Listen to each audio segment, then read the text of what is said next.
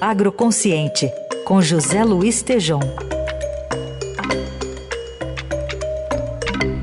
Hoje o Tejon prospecta o que esperar do governo Lula no agro brasileiro. Bom dia, Tejon.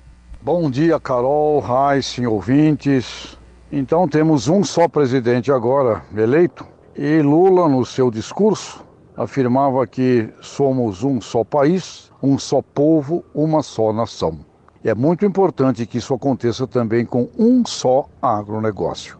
Agronegócio não é deste, daquele, daquele outro, não é dos pequenos, não é dos médios, não é dos grandes, é do setor como um todo. Agronegócio é um sistema interdependente que envolve todo o conjunto de agentes, trabalhadores, pessoas envolvidas em todo esse sistema que vai da ciência, da tecnologia, passando por produtoras e produtores rurais, micros, pequenos, médios e grandes, por suas cooperativas, pelo sistema financeiro, logística, transporte, indústria, comércio, serviços.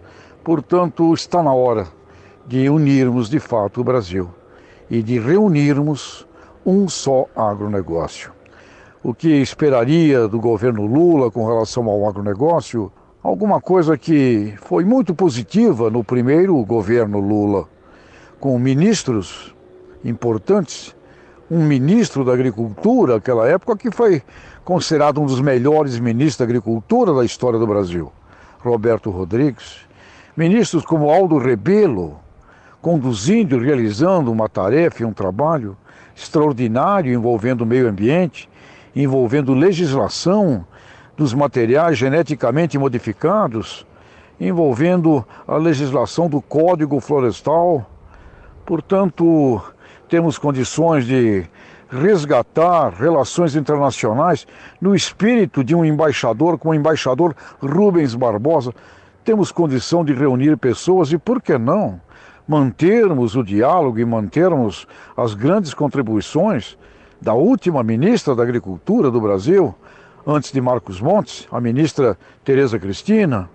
Portanto, temos condição de reunir as melhores pessoas, os melhores talentos, as melhores competências e trabalharmos para um só agronegócio. E o que eu espero?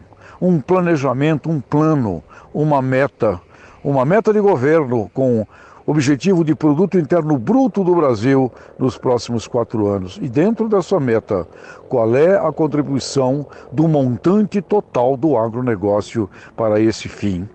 Dobrar de tamanho o agronegócio brasileiro é possível, é factível, principalmente se entendermos o que precisamos fazer com relação à fome, com relação ao meio ambiente, à sustentabilidade e, como disse, o presidente eleito Lula no seu discurso.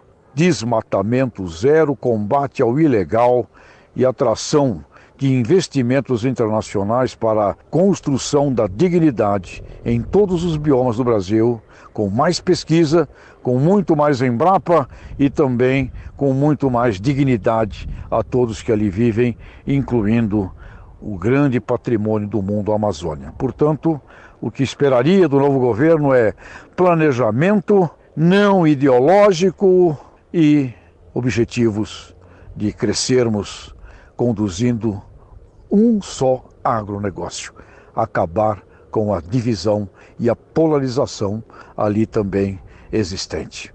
Que o Brasil cresça e que o nosso agronegócio contribua decisivamente para isso com sanidade na sua gestão. Grande abraço.